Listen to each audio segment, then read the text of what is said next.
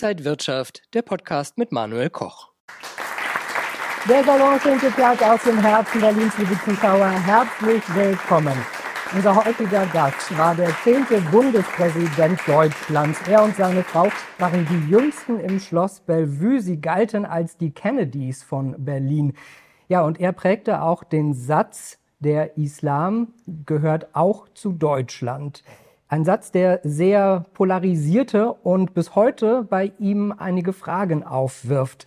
Wir wollen über ihn sprechen, auch über seinen Rücktritt nach 598 Tagen, aber wir wollen vor allen Dingen auch wissen, was er heute macht, wie er am gesellschaftlichen Leben teilnimmt, wie er die aktuelle Politik sieht. Herzlich willkommen, Bundespräsident Christian Wulff.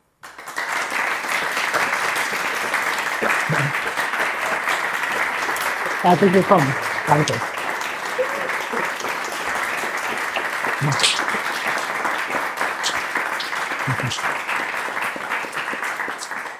Schön, dass Sie da sind. Die Bude ist voll, Herr Bundespräsident. Alle ihretwegen da. So viele Anfragen hatte ich noch nie.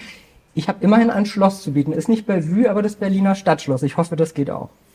Wunderbar ist vor allem, dass davor die Baustelle ist für das Denkmal, für das Denkmal der deutschen Einheit. Weil das ist wirklich klug überlegt. Äh, das geht nämlich nach meiner Überzeugung auf Aristoteles zurück. Die Leute wollen ja immer wissen, wie die Zukunft wird. Und äh, da muss man immer sagen, natürlich weiß man selber auch nicht, wie die Zukunft wird, aber Aristoteles hat gesagt, wenn sich viele für eine gute Sache einsetzen, dann wird die Zukunft eher gut und wenn sich mehr für Schlechtes einsetzen, wird die Zukunft eher schlecht. Und diese Waage, die hier entsteht, diese Wiege, die wird das genau symbolisieren, dass äh, alle ein Stück weit Verantwortung haben, dass es in die richtige Richtung geht. Und das finde ich einen tollen Ausblick hier vor dem Schloss. Sie sind ja ein sehr junger Präsident gewesen und immer noch. Äh, Trump ist 76, Joe Biden ist 80. Liegt Ihre politische Karriere jetzt noch vor Ihnen? Ja, also nach früheren Vorstellungen wäre jetzt Konrad Adenauer auch noch relativ unvorbereitet äh, für das Amt der Kanzlerschaft. Äh, aber die Zeiten haben sich geändert und äh, wir müssen uns eher sorgen, dass der Generationenwechsel zu jungen Leuten nicht, nicht ausreichend funktioniert. Also Amerika, Türkei, Russland, viele andere Länder zeigen doch, dass der Übergang in die nächste Generation nicht so richtig optimal funktioniert. Würden Sie denn sagen, dass Sie heute ein besserer anderer Präsident wären? Also ein anderer auf jeden Fall, weil einfach äh, über zehn Jahre unterschiedlichste Erfahrungen dazu gekommen sind. Äh, und ob ein besserer, das kann man sowieso selber immer nicht beurteilen. Das würden andere beurteilen können. Aber es ist ja auch eine Frage, was wäre, wenn, und die soll man eigentlich gar nicht beantworten. Dann frage ich aber auch noch hinterher, würden Sie den Job nochmal machen? Nein, weil ähm, das äh, eine, eine absurde, ähm, absurde Bilder im Kopf produzieren würde. Äh, da kann man nicht wirklich erwarten, dass dann ohne Vorbehalte äh, dieser Situation gegenübergetreten würde bei ganz vielen Leuten, die ihr Urteil längst gefällt haben und das auch nicht mehr variieren und ändern wollen. Also das möchte ich auch der deutschen medialen Landschaft nicht zumuten, über eine solche Frage länger nachdenken zu müssen, sondern ich kann jetzt als ehemaliger Bundespräsident auch an ganz vielen Stellen wirken, mit dem Vorteil, dass nicht immer ein ganzer Tross von Journalisten dabei zuguckt. Glauben Sie, dass 2027, wenn der nächste Bundespräsident oder die Bundespräsidentin gewählt wird, es dann vielleicht endlich mal auch eine Frau sein könnte? Ich glaube schon, äh, dass alles dafür spricht, dass man sich nächstes Mal umschauen wird und dann sehr schnell feststellen wird, dass es einfach großartige Frauen in Deutschland gibt, die allesamt das Zeug hätten, das Amt der Bundespräsidentin äh, auszufüllen. Es erregt schon bei Besuchergruppen im Bellevue beziehungsweise im Präsidialamt ein bisschen Verwunderung, wenn da nur männliche Köpfe in die einzelnen äh, Ecken geschoben sind mit den, mit den Köpfen äh, und dass da keine Frau bisher drunter ist. Also das wird sich ändern, davon bin ich überzeugt. Und da wird es auch viele gute Kandidatinnen dann geben. Man muss ja mindestens 40 sein. Also die meisten hier im Raum würden da schon in Frage kommen. Ähm, es wurde zu Es ist ja auch noch Zeit hin bis 2027. Auf jeden Fall. Also da, da kommen noch einige mehr in Frage. Zu Ihrer Präsidentschaft zu Beginn hat die Frankfurter Rundschau geschrieben, Wolf ist zu jung, um jene Altersweisheit repräsentieren zu können, die ist, die äh, alle seine Vorgänger für sich beansprucht haben. Wolf muss das Amt neu erfinden oder er wird scheitern. Waren Sie zu jung damals vielleicht? Also ich würde mich unheimlich freuen, wenn es häufiger äh, junge Politikerinnen und Politiker in großer Verantwortung äh, gibt, weil die natürlich auch eine gewisse Unbefangenheit haben und auch eine andere Lebenswelt repräsentieren. Ich fand es im Inland toll, dass ich damals ein Kind im Kindergarten hatte, ein Kind in der Grundschule hatte, ein Kind am Gymnasium G8 hatte. Das heißt, ich konnte über viele Dinge wirklich mitreden. Das ist auch gut für die Nähe zwischen Bürgern und Verantwortungsträgern. Im Ausland hat es Deutschland unglaublich äh, genutzt, dass den Deutschen ein solcher junger Bundespräsident mit einer Patchwork-Familie gar nicht zugetraut wurde. Also ich habe eigentlich nur positive Reaktionen erlebt. Aber wenn Sie so offen danach fragen, unter, unter manchen, die darüber geschrieben haben, habe ich dann erlebt, dass die meinten, sie seien dadurch älter geworden, dass der Bundespräsident erstmals jünger war als sie selbst. Und da haben sich manche mit 55, 56 sehr klug gefühlt, auch zu Recht, die waren auch sehr klug, haben sich dann aber gefragt, ja, also bisher war der Präsident immer 65, 70 alt, altersweise. Jetzt kommt da einer, der ist jünger als ich. Kann das denn überhaupt richtig sein? Und da bin ich schon gegen eine gewisse Wand angelaufen. Und äh, es war bei mir ja auch so, dass es am Anfang schon so losging. Ich wurde Donnerstagabends hier in Berlin äh, vorgestellt als Kandidat von Guido Westerwelle, Horst Seehofer und Angela Merkel. Und am Samstag, Sonntag machten die Bild am Sonntag auf Jeswi Gauck und der Spiegel, der bessere Präsident Gauck. Also da wurde massiv dann von Anfang an Politik gemacht für eine andere Lösung und das hat mich die ganze Präsidentschaft begleitet. Insofern war das Ende auch nicht völlig überraschend. Das ist schade gewesen. Das würde ich mir wünschen, dass das beim nächsten Mal, wenn eine junge Präsidentin gewählt würde, also irgendwo zwischen 40 und 50, äh, dass die einen etwas anderen Resonanzboden fände, weil das unserem Land eigentlich gut tut. Glauben Sie dir, dass die junge Präsidentin an, an bessere Startmöglichkeiten hätte? Dass man sagt, sie hat eine Familie, sie hat Kinder, äh, man nimmt vielleicht einige Dinge mehr in Schutz auch? Also bei den Bürgern finde ich, ist das eine positive Rückwirkung ergebend. Ob in dieser dünnen Luft Berlins das wird immer wieder die Frage sein. Darüber müssen wir aber auch im Land diskutieren, dass einfach viele Menschen in Deutschland in der Provinz leben, in der Fläche leben, auf dem Land leben. Und wenn man aus einer Stadt wie Osnabrück kommt, in der übrigens auch Olaf Scholz geboren wurde, dann weiß man, das ist nicht der Nabel der Welt. Man muss raus in die Welt, man muss sich die Welt erschließen, man muss dazulernen, man muss neugierig sein. Mancher, der in Berlin ist, der ist der Meinung, er sei deshalb schon weltmännisch, weil er in Berlin ist, weil die ganze Welt nach Berlin kommt. Aber allein dadurch, dass man in Berlin ist, ist man ja noch nicht weltoffen und weltmännisch. Äh, also so ein bisschen das Land Bundesrepublik Deutschland mit den 84 Millionen in den Blick zu nehmen und zu sehen, die Mehrheit lebt im ländlichen Raum.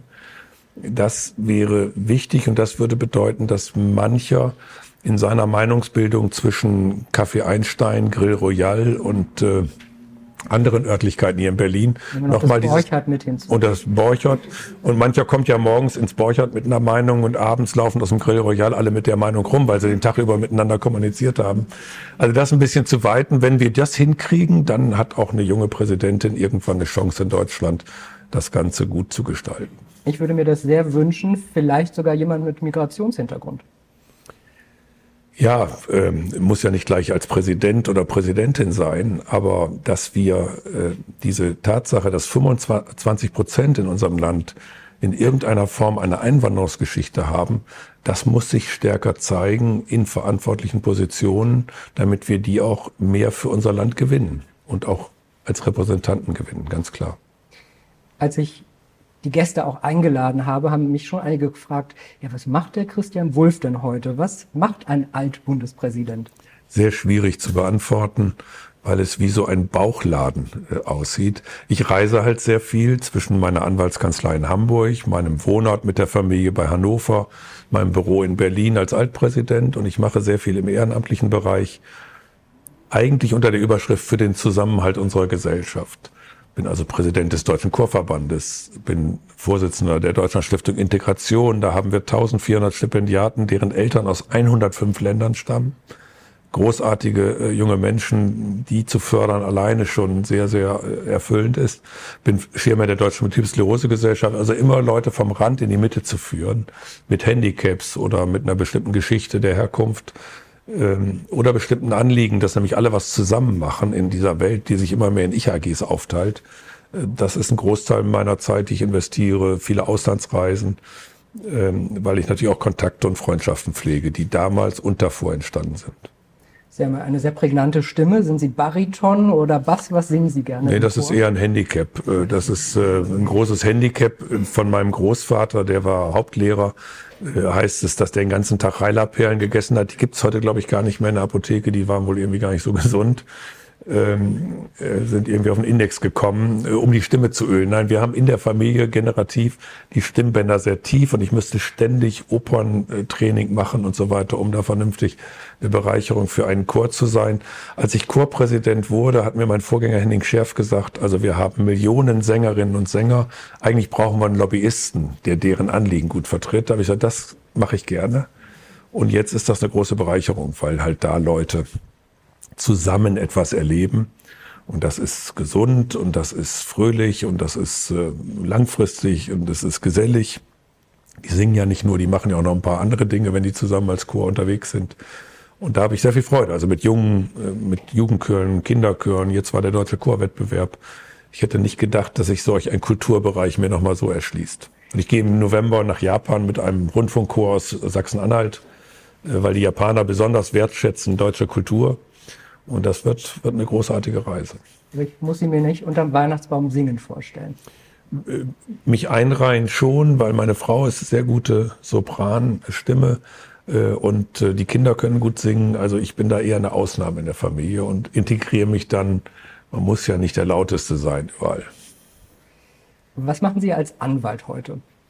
Berate einige Unternehmen, die nach Deutschland kommen wollen, die von Deutschland ins Ausland gehen wollen, bin in einigen Beiräten, Aufsichtsräten, habe einige Verantwortung für einige Firmen, wo die äh, Eigentümer schon früh gesagt haben, wenn ich mal nicht mehr bin, dann sorg du dafür, dass das Unternehmen seinen Weg selbstständig geht.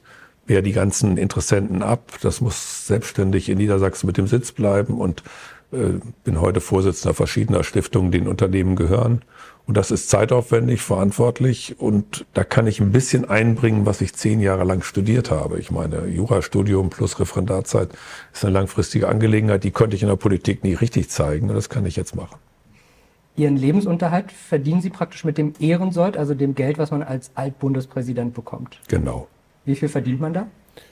Da bekommt man etwa 11.500 Euro im Monat netto. Und damit sind zwei Dinge verbunden. Alles, was man in seinem Leben politisch gemacht hat, wird damit abgegolten verrechnet. Und wenn man sieht, dass ich seit dem 17. Lebensjahr mich immer politisch engagiert habe, lange Jahre im Landtag als Ministerpräsident, dann als Bundespräsident, dann finde ich das auch angemessen dann, wenn man weiter sich nicht auf die faule Haut legt, sondern äh, sich verantwortlich fühlt für die Demokratie, aber auch die Bundesrepublik Deutschland nach außen ich vertrete häufig die Bundesregierung oder den Bundespräsidenten bei Anlässen im Ausland. Und äh, wenn ich da bei einigen längeren Reisen mit einem normalen Flugticket drin reise, dann erspart das so viel Geld gegenüber ja. dem Einsatz der Bundesluftwaffe genau, dass also das den äh, Ehrensold überkompensiert. Aber Business dürfen Sie dann fliegen? Business darf ich dann fliegen. Immerhin. Äh, aber sehen Sie diesen Ehrensold auch in gewisser Weise als Schmerzensgeld? Das habe ich früher in Überschwang gelegentlich äh, so gesagt, dass es eigentlich auch nur Schmerzensgeld ist für das, was man mir zeitweilig angetan hatte. Das finden aber nicht alle toll und nicht alle angemessen, deswegen will ich das heute bei Ihnen jetzt hier heute nicht wiederholen. Äh, aber ich finde es insgesamt äh, angemessen, wenn man sich weiter im Sinne unseres Landes engagiert. Sollten anwaltliche Tätigkeiten darüber verrechnet werden auf den Ehrensold? Nein, das würde die Systematik durchsprengen und wir wollen ja, dass Leute noch viel machen, Arbeitsplätze schaffen, äh, Arbeit geben äh, und auch da wieder Steuern zahlen und so weiter. Und auch das bringt wieder einen Teil des Ehrensolls zusammen. Sie sind ja auch jetzt wieder sehr politisch unterwegs. Sie haben zu vielen Dingen eine Meinung. Wie sehen Sie denn Ihre Partei, die CDU, momentan? Da muss man ja immer vorsichtig sein als ehemaliger Bundespräsident, weil man da ja doch den Parteien ein wenig entrückt ist. Ich bin wieder in die CDU eingetreten. Ich bin CDU-Mann äh, durch und durch. Wäre Unsinn, das zu bestreiten. Ich hänge an dieser Partei, halte sie für sehr bedeutsam für die Geschichte unseres Landes. Aber leide natürlich dann auch, wenn sie längere Prozesse braucht, um sich zu modernisieren, um sich neu aufzustellen. Nach meiner Wunschvorstellung würde die CDU ein bisschen schauen auf äh, auf meine Rede vom 3. Oktober 2010, die Sie anfangs zitiert haben, dass der Islam inzwischen auch zu Deutschland gehört.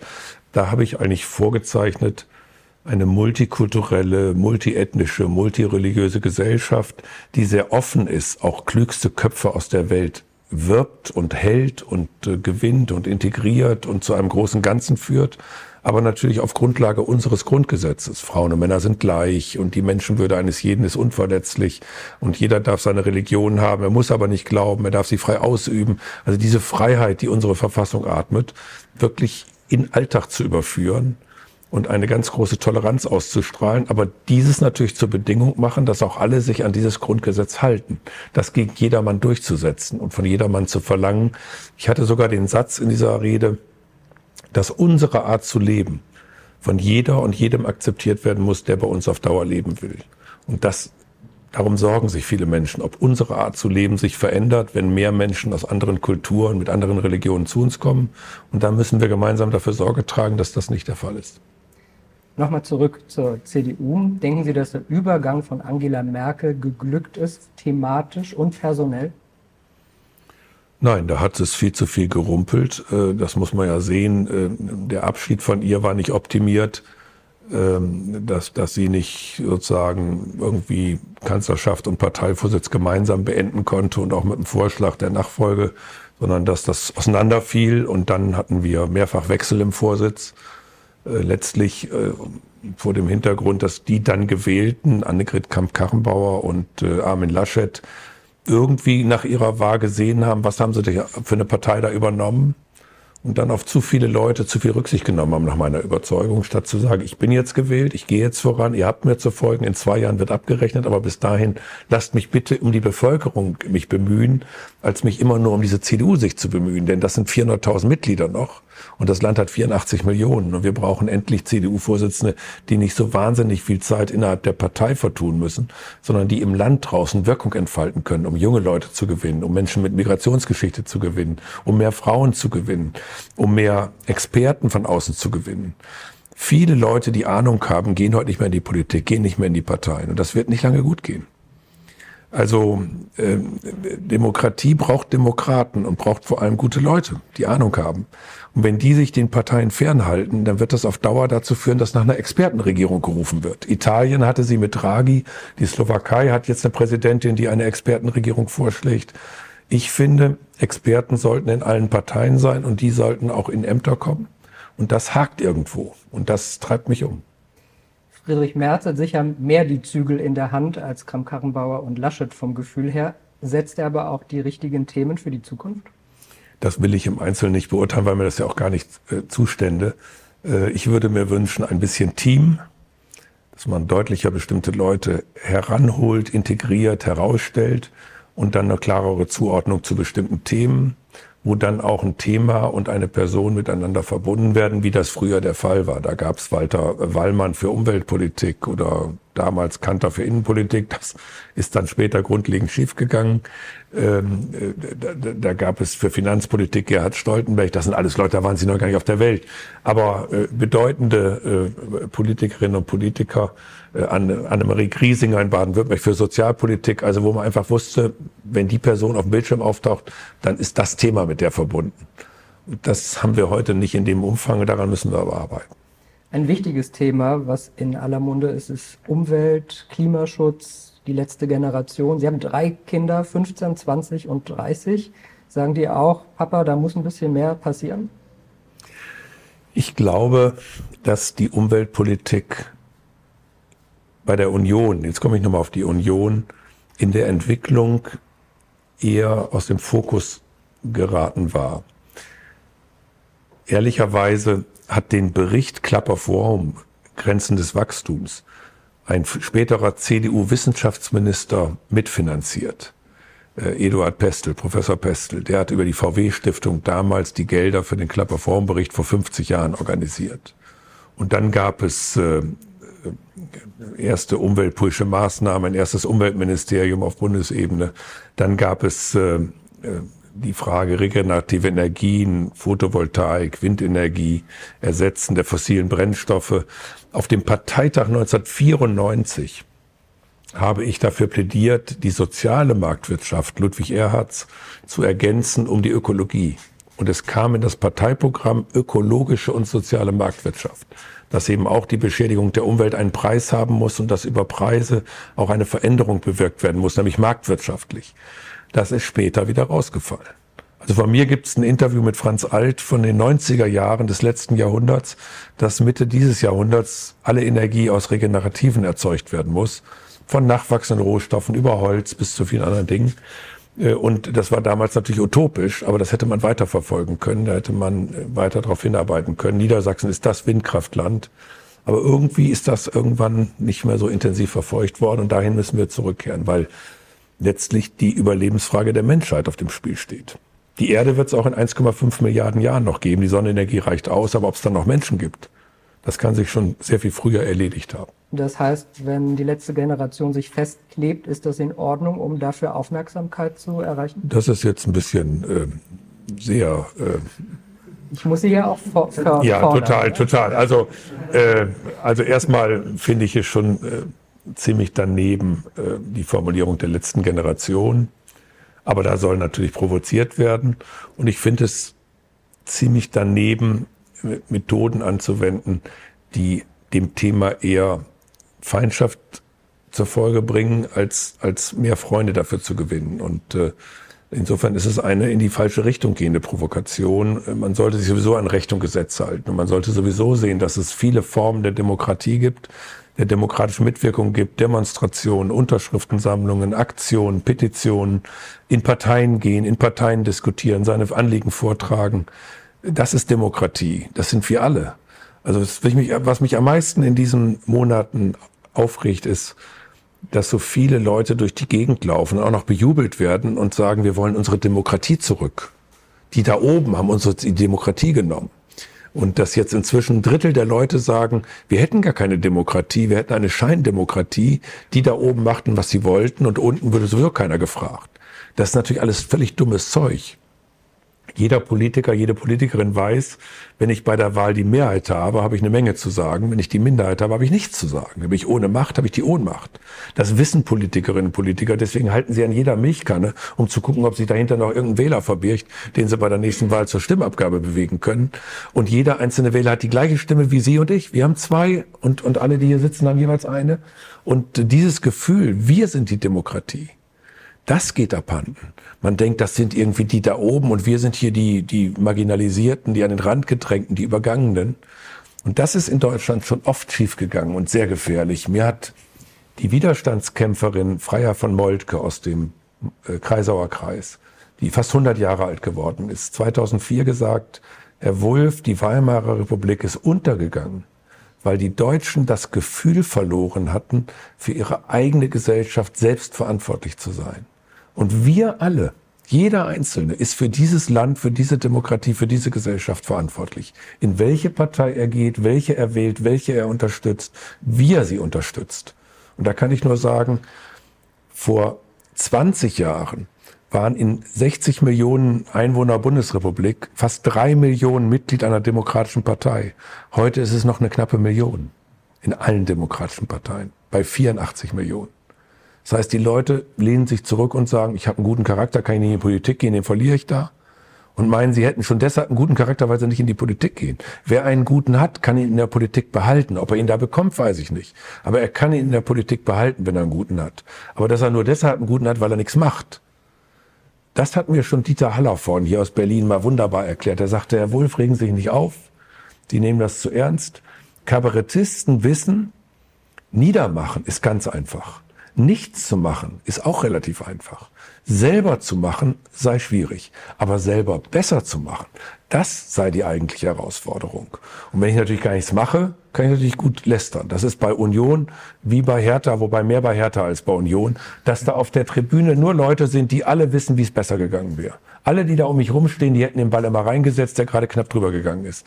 Aber wenn sie dann auf dem Feld ständen, würde sich sehr schnell klären, dass die, die da stehen, immer noch besser spielen als die, die meinen, sie wären besser auf der Tribüne. Auf der Tribüne ist noch nie ein Tor erzielt worden. Ich kann es nur auf dem Spielfeld erzielen. Und deswegen müssen die Leute aufs Feld. Die Medien machen es sich ganz einfach. Die da betrachten das Feld als so Yachtwiese, wo alle Leute gejagt werden. Ist klar, dass dann lieber Leute im, im Wald bleiben, als sich auf die Lichtung zu begeben. Aber das ist ein anderes Thema, über das wir vielleicht auch noch reden. Aber dieses Appellieren, macht was, tut was, ihr seid verantwortlich, das vermisse ich total. Und das wird nicht mehr lange gut gehen, wenn die Parteien so wenig Demokraten haben, wenn die Kirchen so abnehmen an Bedeutung, die Gewerkschaften, die großen gesellschaftlichen Gruppen, dann wird das nicht mehr lange gut gehen. Und man, die kennen den Spruch, man beobachtet den Sonnenuntergang fasziniert, ist aber doch erschreckt, wenn es dann dunkel ist. Manchmal geht es sehr schnell, dass es dunkel ist. So ist es. Wissen wir an der Küste vor allem. Sie haben gesagt, jede Stimme ist gleich, das ist ja das Gute, aber ich glaube, viele Leute haben das Problem, wenn sie sagen, die da oben, äh, dass eben nicht jede Stimme in der Hinsicht gleich ist, dass manche Leute mit sehr viel Geld eben auch deutlich mehr Einfluss haben. Ist das auch ein Problem, dass die einen sagen, wir können eh nichts machen und die da oben entscheiden alles mit ihrem Geld? Also es gibt äh, Verleger, die mit viel Geld viele Kampagnen machen und viel Einfluss nehmen wie wir ja gerade jüngst in den letzten Monaten auch wieder sehen. Es gibt äh, Milliardäre wie Donald Trump, die sozusagen eine ganze Partei für sich umbauen und ganz viel äh, Einfluss ausüben. Nur wenn das denn so ist, dann muss man eben auch dagegen äh, Maßnahmen ergreifen. Und die haben wir in Deutschland eigentlich gut entwickelt, dass jede Parteispende ausgewiesen werden muss über 10.000 Euro, dass man genau weiß, wer wen in welchem Umfang unterstützt. Deswegen ja auch nicht mehr viele die Parteien unterstützen. Äh, dass wir doch eine sehr transparente äh, Arbeit haben und äh, man in Deutschland äh, eigentlich noch die fairsten Bedingungen hat, wenn ich mir so funktionierende Demokratien angucke. Trotzdem gibt es auch da immer wieder Einfluss, den muss man offenlegen und dann müssen andere sagen, dann müssen wir umso mehr für unsere Gedanken werben. Wenn wir auf die Umfragen gucken, sehen wir, dass gerade im Osten, aber generell die Werte der AfD sehr hoch sind. Tut man da zu wenig, dass die Leute bei den anderen Parteien sich wohlfühlen? Was läuft da schief? Ja, das ist für mich ein totales Alarmsignal. Und ich bin sehr geprägt worden, ich habe das schon gelegentlich erzählt, von einer Situation, wo jetzt jeder vielleicht überlegen kann, ob er auch so ein Politikerlebnis, ein Erweckungserlebnis hatte oder es überhaupt nicht mehr hat. Mein Vater war Sozialdemokrat, der hatte den Untergang von Weimar erlebt. Das hatte ihn wirklich traumatisiert äh, mit dem Krieg und der Nachkriegszeit und er ist dann Sozialdemokrat geworden und Pazifist geworden, hatte für sich Entscheidungen getroffen. Und ich war 1969 zehn Jahre alt. Es war Tag der Bundestagswahl. Und er fragte mich, was ich wählen würde, wenn ich wählen dürfte. Und ich habe wahrheitsgemäß gesagt, dass ich davon keine Ahnung hätte, mir darüber noch nie Gedanken gemacht hätte. Ist, glaube ich, auch für einen Zehnjährigen akzeptabel.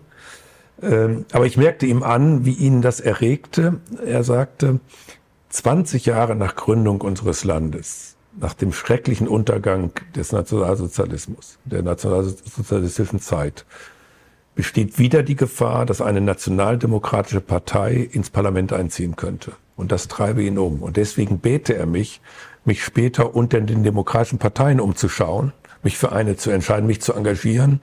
Und wenn ich zu einer radikalen Partei an den Rändern tendieren würde, hätte er komplett versagt. Und ich glaube, heute sagen Eltern ihren Kindern, such dir eine tolle Partnerin, einen tollen Partner, setz Kinder in die Welt, wenn du willst, mach einen guten Abschluss, einen guten Master, einen guten Bachelor, gute Ausbildungsstelle. Aber kaum in irgendeiner Familie wird gesagt, und gib einen Teil deiner Möglichkeiten, deiner Zeit dem Land, der Demokratie, einer Partei. Überleg dir in eine Partei einzutreten. Überleg zumindest selber zu wählen, aber dich auch vielleicht wählen zu lassen auf Zeit das hat total nachgelassen. Und da bin ich noch von einer Generation geprägt. Mein Vater ist 1913 geboren, also war auch ein älterer Vater, als ich geboren wurde, dass er eben einfach mit Lebensweisheit, mit, mit Alterserfahrung mir etwas mitgegeben hat. Das gebe ich heute meinen Kindern weiter. Und da brauchen wir wieder mehr Elternhäuser, in denen das weitergegeben wird, dass man auch selbst seine Verantwortung erkennt und etwas tut. Wir brauchen Leute, die sich in der Mitte der Gesellschaft auch für Minderheiten engagieren und nicht diesen Schreiern, Rufern das Feld überlassen. Und die AfD schreit eben, gebt uns unsere Demokratie wieder zurück, die Medien sind gleichgeschaltet, die Parteien sind alle vom Geld abhängig, die alles wird mies gemacht, alles wird runtergemacht, die Institutionen werden geschliffen, so wie es die Nazis auch gemacht hatten. Die hatten auch übers Parlament als äh, Quasselbude und so weiter äh, ihre Bilder gezeichnet.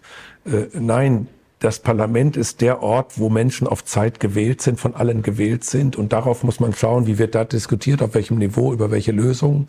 Und dann wünsche ich mir natürlich bessere Lösungen, besser erklärte Lösungen, ähm, eine, eine stringentere Politik, auch mehr Handeln als Reden.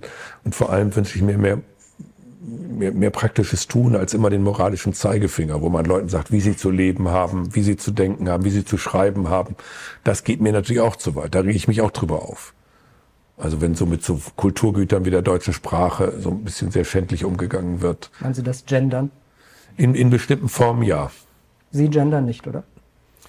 Ich äh, versuche, äh, mich dran zu gewöhnen, von Chorsänger*innen zu sprechen zum Beispiel, aber dann immer noch ein Doppelpunkt dazwischen und anderes mehr, was noch nicht vorgegeben ist, da tue ich mich schwer. Da bin ich vielleicht auch zu alt, aber da sage ich vorsichtig und behutsam und die Leute mitnehmen, eine Mehrheit dafür haben, als irgendwo auf dem Verordnungserlass oder einfach praktikablen Weg es zu machen und dann noch andere in die Ecke zu stellen, die es anders machen. Ich habe äh, zum Beispiel ein echtes Interesse an Menschen, denen man ansieht, dass sie vielleicht nicht seit Hunderten von Jahren hier leben, sondern irgendwann deren Familie nach Deutschland gekommen ist. Und wenn ich da ernsthaft, vielleicht nicht als erste Frage, aber als zweite oder dritte dann auch frage, aus echtem menschlichen Interesse.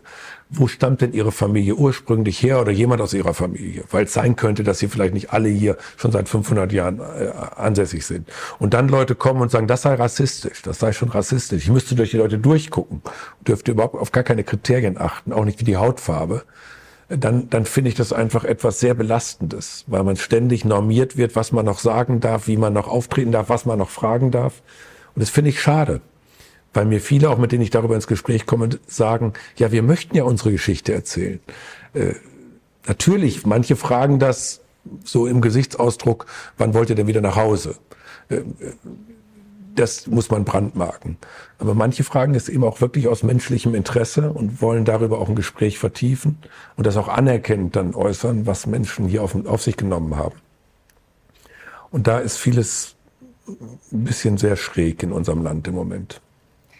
Viele verbinden mit ihrer Präsidentschaft ja auch die Rede am 3. Oktober 2010 in Bremen. Ich lese mal vor, was Sie gesagt haben. Das Christentum gehört zweifelsfrei zu Deutschland. Das Judentum gehört zweifelsfrei zu Deutschland. Das ist unsere christlich-jüdische Geschichte. Aber der Islam gehört inzwischen auch zu Deutschland. Hatten Sie gedacht, dass das so, solche Wellen schlägt? Ja, ich wusste, dass es eine unglaubliche Zuspitzung ist. Und zwar deshalb, weil ich es am Tag der deutschen Einheit zum 20. Jubiläum der deutschen Einheit als Bundespräsident gesagt habe. Es ist vorher so ähnlich von unterschiedlich, insbesondere von Wolfgang Schäuble vor der Deutschen Islamkonferenz gesagt worden. Aber dass ich es als Bundespräsident gesagt habe, am Tag der Einheit, war nochmal ein besonderer Charakter. Und, das war der eigentliche Grund der Aufregung, ich hatte es auf dem Höhepunkt der Sarrazin-Debatte damals gesagt. Und Sarrazin hat die Republik verändert. Millionen Auflage, die Leute haben Geld bezahlt, um ihn zu hören. Deutschland schafft sich ab. Deutschland schafft sich ab. Muslime sind ein Schaden für unser Land, die können wir ja nicht gebrauchen. Und diese Tendenz und biologisch und wo das die Ursachen hat. Also es war Rassismus, wie heute ja auch in dem SPD-Parteiausschussverfahren dann zweifelsfrei festgestellt wurde. Gruppenbezogener Rassismus gegen eine Religionsgemeinschaft, gegen eine ganze Gruppe von Menschen, nicht individualisiert auf einzelne Menschen bezogen. Und das habe ich als äh, die ganze Diskussion in Deutschland negativ verändernd erlebt. Und viele, die sich bemüht haben, sich zu integrieren, die investiert haben in ihre Kinder, dass sie sich hier integrieren, die waren vor den Kopf gestoßen. Die haben mir geschrieben, die haben sich an mich gewandt als Bundespräsident und mir war klar, denen muss ich ein Zeichen geben. Und das wirkt bis heute bei denen fort. Das heißt, ich treffe heute manchmal 25-Jährige, die sagen, ich war gerade elf oder zwölf und stand unter Druck an meiner Schule. Und dann habe ich das erste Mal das Gefühl in meinem Leben gehabt, das ist auch mein Präsident, ist auch mein Land. Ich bin Deutsch in Deutschland und ich bin akzeptiert, so wie ich bin, mit meiner Religion akzeptiert. Also es hat Unglaubliches ausgelöst auf der einen Seite, aber auch bei denen, an die ich mich wenden wollte, auch ausgelöst. Und dafür bin ich bis heute dankbar. Deswegen würde ich es immer wieder so sagen und sage es auch überall. Und habe mich dann allerdings etwas vertan, weil ich dachte, naja, das wird einen Aufschrei geben, es wird eine Diskussion auslösen, aber mit der Zeit werden die Leute sehen, ja, ist es richtig, wenn wir vier, fünf Millionen Muslime in unserem Land haben, dann haben die auch ihre Moscheen, dann haben die ihren islamischen Religionsunterricht, dann bilden wir auch hier Imame aus. Also ich hatte gedacht, der Prozess wird konsensualer verlaufen. Dass heute wahrscheinlich die Zahl derer, die dem Satz zustimmen, geringer ist als damals, das wirft viele Fragen auf. Hat viele Ursachen, aber das treibt mich weiterhin um. Das heißt, das Thema ist aktuell auf der Tagesordnung. Man ist nicht weitergekommen als damals in diesem Feld. Das bedauere ich natürlich. Trotzdem beklagen Leute die Abhängigkeit der Türken hier von Erdogan und seiner Religionsbehörde, der hier die Imame entsendet und bezahlt. Und man kann das beklagen, das sind die einen. Der eine äh, wartet, dass die Zeit sich wandelt, der andere packt an und handelt. Dante, äh, ich habe gesagt, wenn wir es beklagen, müssen wir es ändern. Wir können es nur dadurch ändern, dass wir in Deutschland auf dem Boden unseres Grundgesetzes an deutschen Universitäten Imame ausbilden. Und das tun wir. Ich bin Vorsitzender des Islamkolleg Deutschland und wir bilden an deutschen Universitäten Imame aus. Äh, und äh, das ist auch im Interesse der jungen Muslime. Die wollen natürlich das Freizeitsgebet auf Deutsch. Oft können die gar kein Türkisch mehr, schon gar kein Arabisch. Die wollen es auf Deutsch. Und wenn es auf Deutsch ist, können wir da auch hingehen und sehen, was die predigen und äh, können da auch eine Debatte drüber führen. also eine Gesellschaft in der Gesellschaft vermeiden, die Parallelgesellschaft vermeiden und zusammenkommen.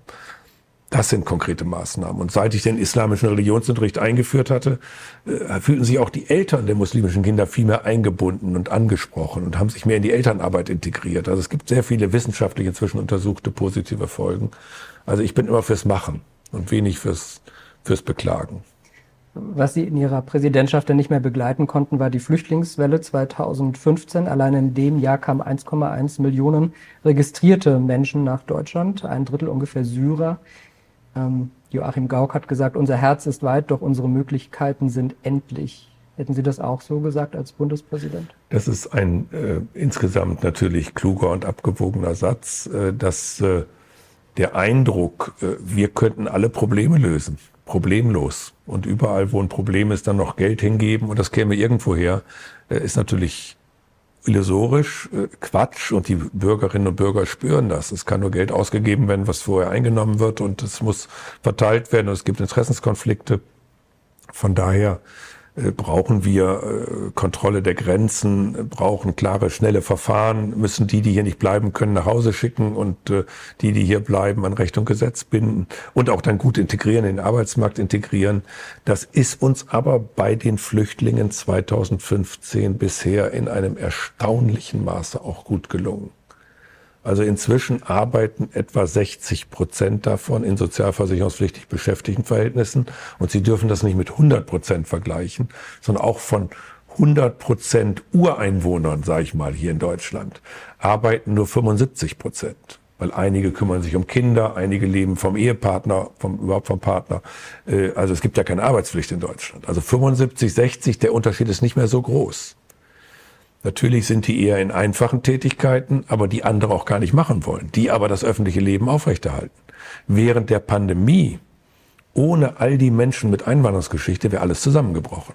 Die Hausarztpraxen, die Labore, ähm, die Teststationen, die Paketdienste, die Einkaufs-, äh, Lebensmittelgeschäftskassen, überall sind Menschen mit Migrationsgeschichte und äh, die bereichern unser Land. Und wir werden weiterhin Zuwanderung brauchen, zwingend brauchen, weil oben viele ausscheiden aus dem Erwerbsleben und unten wenig nachkommen.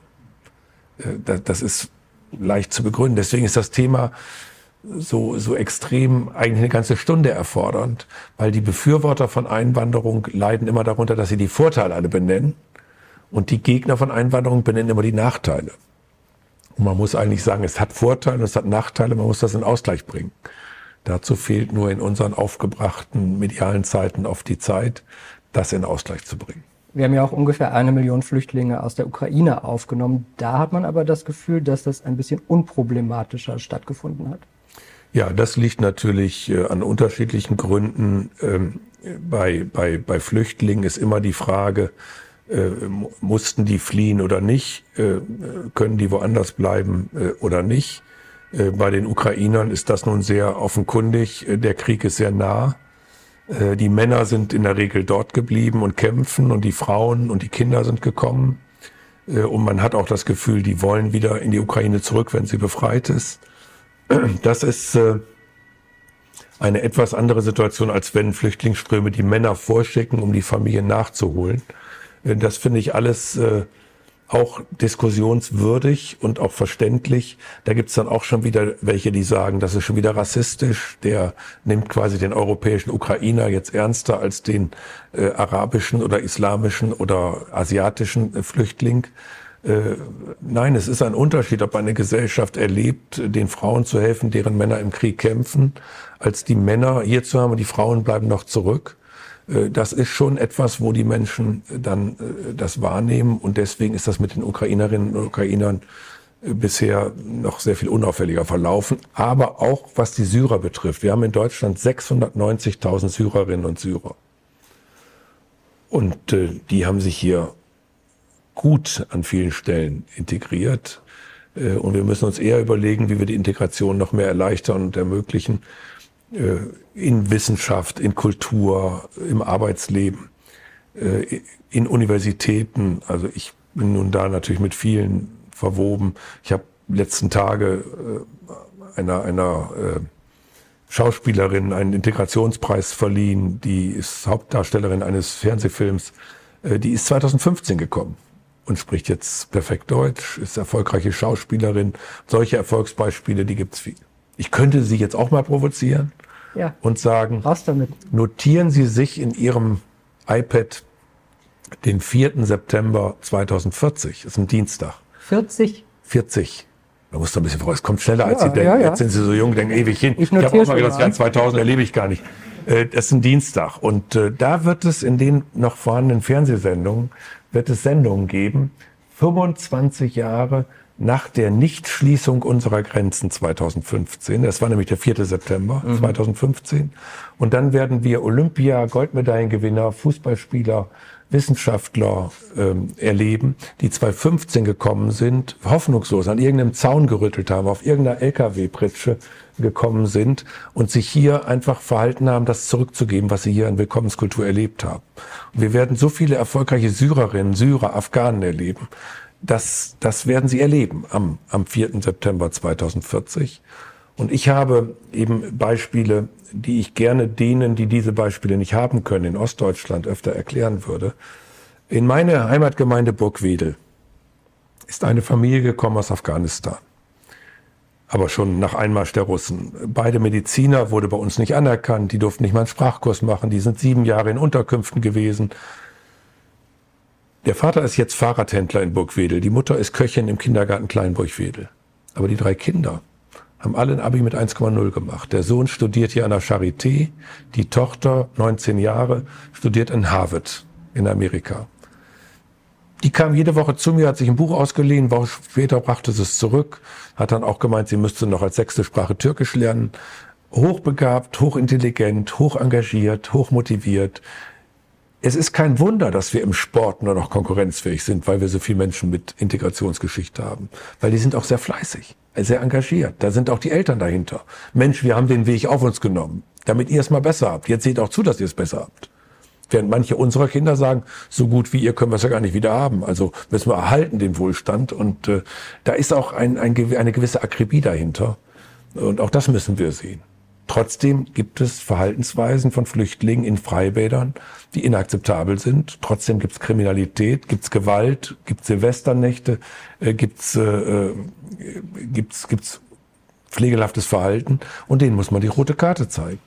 Ich habe damals am 3. Oktober 2010 die Jugendrichterin aus Berlin Heisig zitiert, die sich das Leben genommen hat, weil in Berlin die Justiz nicht ausreichend stark und konsequent strafe zu lange immer nur sage, ja, du darfst das nicht mehr machen und mach's mal anders und sonst musst du im Zoo mal das Elefantengehege ausfegen, statt gleich zu sagen, wenn du das hier machst, gibt's richtig Ärger und wenn du es nochmal machst, dann gibt's richtigen Ärger und den gibt's dann auch. Also dieses äh, Law and Order, klare Kante, klarer Staat, das wollen auch die migrantischen Eltern. Die wollen auch, dass ihr türkisches Mädchen oder das deutsche, türkischstämmige Mädchen sicher mit der U-Bahn fährt. Die wollen da auch keine Macho-Kultur und keine Gewalt und keine Bedrohung äh, durch bestimmte Gruppen. Und da gibt es eben einzelne Gruppen, Und da muss der Staat konsequent handeln. Ich finde, die Offenheit einerseits und die klare Haltung andererseits sind überhaupt kein Widerspruch. Jedes Einwanderungsland, Amerika, Kanada, Neuseeland, Australien, achten sehr darauf, dass die Mehrheitsgesellschaft mitgeht, dahinter steht und dass alle sich an bestimmte Anforderungen halten und sonst das Land auch wieder verlassen müssen. Diese Signale haben lange gefehlt, überhaupt deutsche Interessen zu formulieren. Dass die kommen dürfen, die wir brauchen, aber die, die sich nicht mal bemühen, Deutsch zu lernen, eben nicht kommen können, weil das eine Voraussetzung ist. Wer hier leben will, muss Deutsch können. Natürlich findet ihr das in Berlin schick, immer mehr Kneipen, wo nur Englisch gesprochen wird. Ich finde das für die Deutschen sehr diskriminierend, wenn sie das Fremdheitsgefühl haben, fremd in ihrem eigenen Land zu sein. Ich bin neulich gefragt worden, soll nicht Englisch zweite Amtssprache werden? Ich finde das würde eine Überforderung vieler Menschen bedeuten. Die sollen sich hier vertraut und zu Hause fühlen, wenn überall Englisch gesprochen wird. Und auch in den Verwaltungen sollen die ausreichend kompetent sein, wenn sie nur Deutsch sprechen. Wenn sie das Gefühl haben, ich bin nicht mehr so Karriere, in der Karriereleiter aufsteigend, wenn ich nicht auch Englisch kann, dann diskriminiert das Menschen, die immer schon leben. Also mit der Weltoffenheit kann man es auch ein Stück weit übertreiben. Und wir haben diese globalen Bürger, die sich überall zu Hause fühlen, die von Ho Chi Minh Stadt in Vietnam aus äh, in, einem, in einer WLAN-Blase da ihre weltweiten Geschäfte machen. Aber es gibt eben auch viele, und zwar mehr, die hier zu Hause leben und leben wollen und gut leben wollen und bleiben wollen. Und denen muss es auch heimelig bleiben. Und die dürfen nicht das Gefühl haben, dass sie gezwungen werden, auch globale Bürger zu werden. Also das ist vielleicht ein bisschen konservativ. Sie als junger Mann werden sagen, meine Güte, da sind wir schon weiter. Aber es gehört eben zum Gesamtbild dazu ich gucke vor allen Dingen auf die Uhr und denke, ich habe ja noch zwei ja, wir müssen Themen. Finde ich auch. Und äh, wir, also bei Thilo Jung waren es dreieinhalb Stunden. Wir haben uns heute vier Stunden vorgenommen, oder? Also ich würde mal sagen, wir könnten doch jetzt einfach mal üben, dass Sie einfach mal zu Wort kommen äh, und ich entsprechend kurz antworte. Sie können mich auch was fragen, wenn Sie wollen. Aber ich habe genug Fragen an Sie. Und zwar jetzt äh, nochmal, weil wir auch darüber gesprochen hatten, über das Amt und wenn vielleicht eine junge Familie im Schloss Bellevue ist. Ihre Frau hat in ihrem Buch dann geschrieben, in, den, in diesen ersten Monaten nach Christians Wahl waren wir zu sehr mit uns selbst beschäftigt und vor lauter funktionieren müssen ähm, blieb das Beziehungsleben auf der Strecke. Es fehlte der Austausch. Ich werfe dies Christian auch manchmal vor, dass er mich ein großes Stück auch in diese Rolle hineingedrängt hat, was er einsieht. Haben Sie der Familie ganz schön was abbringen müssen mit dem Amt? Es gibt ja Menschen, auch hier in Berlin, die jetzt noch die Situation so kommentieren, wie sie damals waren, äh, ohne dazugelernt zu haben. Da gibt es so ganz selbstverliebte Leute, die immer noch glauben, dass das heute noch Leute interessiert, was sie damals falsch gemacht haben. Äh, dazu gehöre ich nicht. Also ich bin lernfähig, und habe gelernt, privat ist privat. Und wenn ich Ihnen irgendwas sagen würde zu dem, was Sie mich gefragt haben, wenn es übertragen wird, also wenn wir jetzt hier unter uns wären und das unter uns bliebe, würde ich Ihnen alles sagen. Aber wenn ich Ihnen das jetzt sage und das gesendet wird, dann können Sie sich gar nicht vorstellen, da machen bestimmte Regenbogenpresseblätter fünf Seiten draus. Endlich klare Äußerung, Einlassung, endlich. Und da gibt es Bilderserien, das können Sie sich gar nicht vorstellen. Und da muss ich wieder gegen alles Mögliche klagen und so weiter. Und das will ich gar nicht, weil das auch wahnsinnig viel Geld kostet. Also deswegen ist es auch halt mit dem Ehrensoll notwendig, weil ich habe so viel Geld für Medienanwälte bezahlt. Also da ist einfach, kann ich jetzt zeigen, auch Lernfähigkeit bei mir in diesem Punkt. Privat ist privat. Ich hätte noch eine schöne Frage. Äh, Denke ich mir, wahrscheinlich noch mehrere dazu. Ja, ja, aber die, also die möchte ich jetzt noch stellen. Zum dritten Mal verheiratet mit der gleichen Frau. Das muss aber Liebe jetzt sein, oder? Ja, wobei erstmal diese Zählung natürlich, dass man kirchlich und standesamtlich, also für mich als Christ zählt ja eigentlich nur das Kirchliche. Also da haben wir nur einmal geheiratet. Das ist ja das Eigentliche, was zählt. Standesamt, ja, als Jurist kann ich das verstehen. Äh, das finde ich eine besonders äh, schöne Sache, dass, dass Menschen sagen, das ist unser Ding. Und unsere Entscheidung. Und uns ist an dem Punkt wirklich egal, wer was wie dazu sagt, denkt, äh, meint. Kann jeder drüber denken, wie er will. Aber das ist wirklich äh, eine, eine gigantische Leistung, wenn sie alles das an Berg- und Talfahrt durchmachen, was ich durchlebt habe, und am Ende alles heil zusammen ist.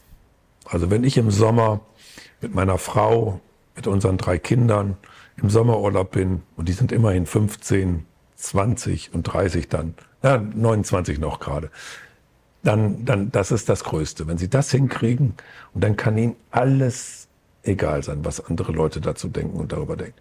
Und wissen Sie, äh, es ist auch schön, Sie heute hier zu sehen. Eine Zeit lang waren Sie doch sehr dünn und wirkten sehr mitgenommen. Und ich finde es sehr schön, Sie heute so lebensfroh zu sehen und nach vorne blickend.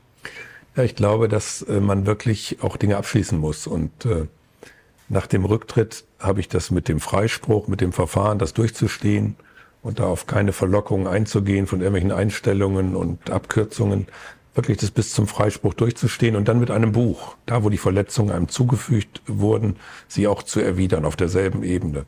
Und mit dem Buch ist es abgeschlossen. Wenn jemand dazu Interesse hat und Fragen hat, kann ich nur empfehlen. Das ist spannend, das ist ausführlich, das ist sachlich. Lohnt sich, ganz oben, ganz unten zu lesen, ist in verschiedene Sprachen übersetzt.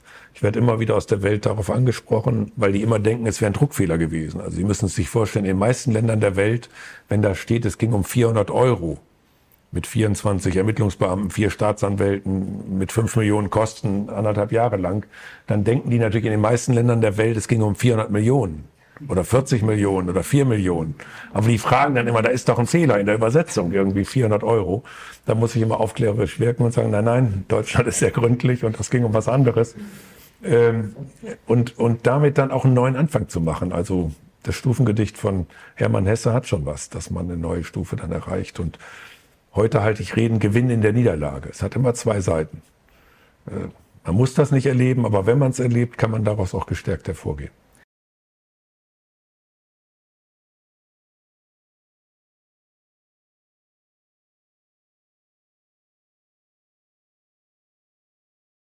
Wo wir bei Literatur sind. Ich habe natürlich Ihr Buch ganz oben, ganz unten gelesen. Ich habe auch äh, Jenseits des Protokolls von Ihrer Frau gelesen und ich habe gerade Ich bin Bild, ich war Bild von Kai Diekmann gelesen. Haben Sie das auch schon gelesen? In Teilen habe ich es gelesen, aber es ist natürlich im Grunde, ich, ich wundere mich, wenn ich einen finde, der es ganz liest. Weil so viel äh, wenig dazugelernt, so viel Selbstbeweihräucherung, so viel, ja, wie, so wenig Selbstreflexion über eigene. Das erste Kapitel geht ja gleich über Sie, 54 ja. Seiten. Ja. Es gab jetzt auch eine Lesung am Wochenende. Ja. Da hat er die, die, die, Mailbox, die berühmte Nachricht auf der Mailbox seines Handys, die Sie damals draufgesprochen haben, hat er auch äh, vorgespielt. Der Text war ja bekannt, aber es war bisher nicht so in der Öffentlichkeit, dass das gespielt wurde. Be bewegt da sich was bei Ihnen oder ist Ihnen das egal? Also ehrlich gesagt haben Sie und ich und alle hier eine bestimmte Zeit, bis wir tot sind die steht vielleicht schon fest. Wir wissen es alle nicht. Wir können morgen tot sein oder in 30 Jahren. Und das ist damit das knappeste Gut. Und selbst durch Fleiß, selbst mit Geld und, und, und Leistung kann ich meine Lebenszeit nicht vermehren. Also muss ich mit diesem Gut am kostbarsten umgehen. Und für den Ruf nach Liebe eines solchen Menschen, für den sich keiner mehr richtig interessiert, der gar nicht mehr stattfindet, in der Öffentlichkeit stattfindet, der einfach leidet, dass er da überall rausgekegelt ist, ausgeschieden ist, habe ich keine Zeit. Was das für Männer sind, frauenfeindlich, islamfeindlich, ostdeutschenfeindlich, das haben wir die letzten Monate zur Genüge gesehen. Also solche SMS-Verkehre. Und dann der Satz, er hätte nie gedacht, dass so eine SMS mal öffentlich wird vom Verleger. Und dann ganze Mailbox-Nachrichten gegen das Fernmeldeanlagengeheimnis, äh, Fernmeldegeheimnis, dann irgendwo vorzuspielen. Das ist einfach wirklich, äh, spricht für sich selbst. Also wenn Sie meine Lesart insgesamt haben wollen, dann neige ich sehr äh, zu der Analyse von, von Per Steinbrück, dem ehemaligen SPD-Bundesfinanzminister, und von Adam Soboschinski in der Zeit. Die haben gesagt, vor 60 Jahren gab es Übergriffigkeit der Politik gegenüber den Medien. Das war die sogenannte Spiegel-Affäre. Und 50 Jahre später gab es eine totale Übergriffigkeit der Medien gegenüber der Politik. Und das war die Medienaffäre im Zusammenhang mit Wulff. Und heute haben Journalisten wie Leindecker, der Chef des Investigativressorts der Süddeutschen, gesagt, das war ein, ein Sündenfall der Medienwelt und äh, sozusagen fast eine Erbsünde. Und äh, davon hätten sich die Medien bis heute nicht erholt und da hätten sie einfach schwerwiegende Fehler gemacht. Äh, das ist meine Sichtweise. Und ich warte jetzt drauf, dass irgendwann mal irgendwelche Leute auch mal dazu eine etwas selbstkritische äh, Haltung einnehmen. Das Spannendste an Diekmann, jetzt haben wir schon fast zu viel Zeit investiert, äh, ist, dass er den eigentlichen Punkt, weswegen ich dann zurücktreten musste, mit keinem Wort erwähnt. Der eigentliche Grund war ein in acht Punkten gefälschter Artikel in der Bildzeitung. Der hat zum Antrag der Staatsanwaltschaft auf Aufhebung der Immunität geführt. Daraufhin bin ich zurückgetreten, um das Amt des Bundespräsidenten nicht zu belasten. Und nach dem Rücktritt gab es einen Gerichtsentscheid, wo der Springer Verlag alle acht Punkte als falsch anerkannt hat. Das heißt, letztlich hat die Bildzeitung mit einem gefälschten Artikel den Bundespräsidenten gestürzt und der Verleger Döpfner äußert sich weltweit in Gesprächen, dass er den deutschen Bundespräsidenten gestürzt hätte. Das finde ich für unsere Demokratie sehr bedenklich. Und das gehört noch aufgearbeitet. Aber das werde ich nicht leisten, weil ich bin da betroffen. Ich habe mein Buch geschrieben, meinen Beitrag geleistet. Da haben auch schon welche gesagt, wieso schreibt er ein Buch? Alle haben sich über mich geäußert, aber keiner wollte, dass ich mich auch mal dazu äußere. Das fand ich nur ein bisschen, bisschen daneben, muss ich sagen. Also habe auch ich mich geäußert, wie sich so viele geäußert haben. Ich sogar mit einer gewissen internen Sachkenntnis der Vorgänge. Und, äh, und, und jeder, jeder kann sich da ein Bild machen. Und jeder sollte sich auch ein Bild machen. Und ich bin heute froh, dass sich ein solcher Fall seitdem nicht wiederholt hat. Ich leide heute mehr darunter, dass wir gerade ganz akut einen Ansehensverlust der Medien haben und dass wir vor allem einen Rückgang der, der Zeitungsleser haben, woran Medien zum Teil mitgewirkt haben, was aber auch andere Ursachen hat. Und das wird unsere Kultur verändern. Ich werde nächste Woche in Frankfurt reden über Tageszeitungen. Ich glaube, dass unsere Art zusammenzuleben eine bessere ist, wenn alle Menschen Tageszeitungen lesen. Jeden Tag sich informieren, was um sie herum passiert. In der Kultur, in den Medien, im Sport, in der Nachbarschaft, bei der Freiwilligen Feuerwehr und wo auch immer. Und wenn immer mehr Menschen meinen, ich brauche keine Tageszeitung, ich kriege ja meine Informationen irgendwie aufgeploppt aufs Handy von irgendwoher, von irgendjemand, ob sie wahr sind oder nicht, dann wird sich unsere Gesellschaft verändern weil die Leute aufs Handy die Nachrichten bekommen, die sie nachfragen, wo sie einen Algorithmus gebildet haben. Das heißt, sie kriegen immer mehr das, was sie immer schon interessiert und immer weniger von dem, was sie eigentlich bisher nicht interessiert, was sie aber interessieren sollte. Und daraus wird eine Gesellschaft der Ich-AGs. Immer mehr kleine Echokammern, die sich immer mehr selbst bestätigen und immer mehr meinen, selber Recht zu haben, weil sie quasi wie vom Spiegel narzisstisch sich selbst dann immer wieder beweihräuchern. Und die Tageszeitung gibt einfach den Gesamtüberblick von Leuten, die das Weltgeschehen für uns kuratieren und auch verantworten. Und ich bin ein wahnsinniger Anhänger von Tageszeitungen. Ob gedruckt oder digital, bei jungen Leuten ist das heute digital. Aber man muss sich das auch was kosten lassen, denn guter Journalismus kostet Geld. Und gute Journalisten müssen gut bezahlt werden.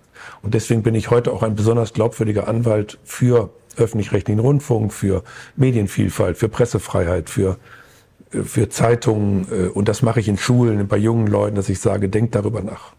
Und ihre Aktiengeneration sind ja auch in dem Bereich. Äh, Warren Buffett hat gesagt, vor einigen tausend Schülern, die ihn befragen durften, die fragten dann, was geben Sie uns denn, wenn Sie uns einen Rat geben? Und da hat Buffett gesagt, lest eine Tageszeitung. Mit zwölf Jahren beginnend. Am Anfang werdet ihr wenig verstehen. Ihr werdet jeden Tag mehr verstehen. Und am Ende werdet ihr auch eure Interessen entwickeln. Ob euch mehr Sport interessiert, mehr Kultur, mehr Lokales, mehr Landes- oder Bundespolitik oder Wirtschaft. Äh, lest eine Tageszeitung. Finde ich einen wahnsinnig guten Rat. Und äh, also jeder, der von Ihnen nach Hause kommt, sollte erstmal überlegen, welchem seiner Patenkinder oder Kinder oder Verwandten oder Nachbarn er ein Tageszeitungsabo schenken könnte, damit es sie noch gibt in zehn Jahren. Das wäre eine gute Maßnahme. Freut es Sie, dass äh, die Reichweite der Bild immer weiter sinkt?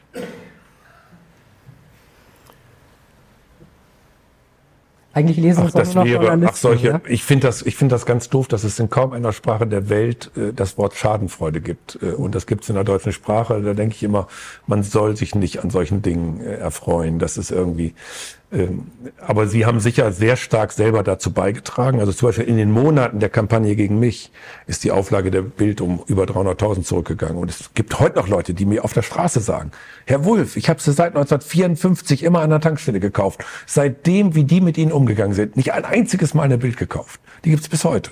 Also da ist schon, haben die sich schon selber ziemlich Schaden zugefügt bis heute mit ihren Sachen. Äh, aber äh, ich würde mich eigentlich freuen, wenn Journalistinnen und Journalisten das mitkriegen würden und damit nicht mehr morgens in der Redaktionskonferenz die Seite zwei der Bild nehmen, um zu sagen, das sind die Themen heute Abend in Abendnachrichten. Weil das die sind, die die Themen vorgeben. Dass die also berücksichtigen, sind 900.000, die die Bild lesen. Und damit muss die Seite 2 nicht mehr so beachtet werden, wie sie bisher beachtet wird. Wenn die Journalisten die mal eine Woche nicht beachten, dann ist die gar nicht mehr beachtlich. Aber die ist noch beachtlich, weil die diese Seite 2 für so wichtig halten. Ich habe noch ein paar wichtige äh, Themen, die ich besprechen wollte. Auch äh, Diekmann schreibt in seinem Buch, jemand aus Wolfs engstem politischem Umfeld hatte gezielt Informationen über seine dubiose Hausfinanzierung verschiedenen Medien zugespielt. Ich will gar nicht auf die Hausfinanzierung raus. Ich will eigentlich nur fragen, wurden Sie auch mitgestürzt von politischen Feinden? Äh, also es ist alles Unsinn. Also es gibt 50 Sachen, die nicht stimmen in dem ganzen Beitrag. Aber Sie glauben doch nicht, dass ich Zeit hatte, diese 50 Sachen wieder zu.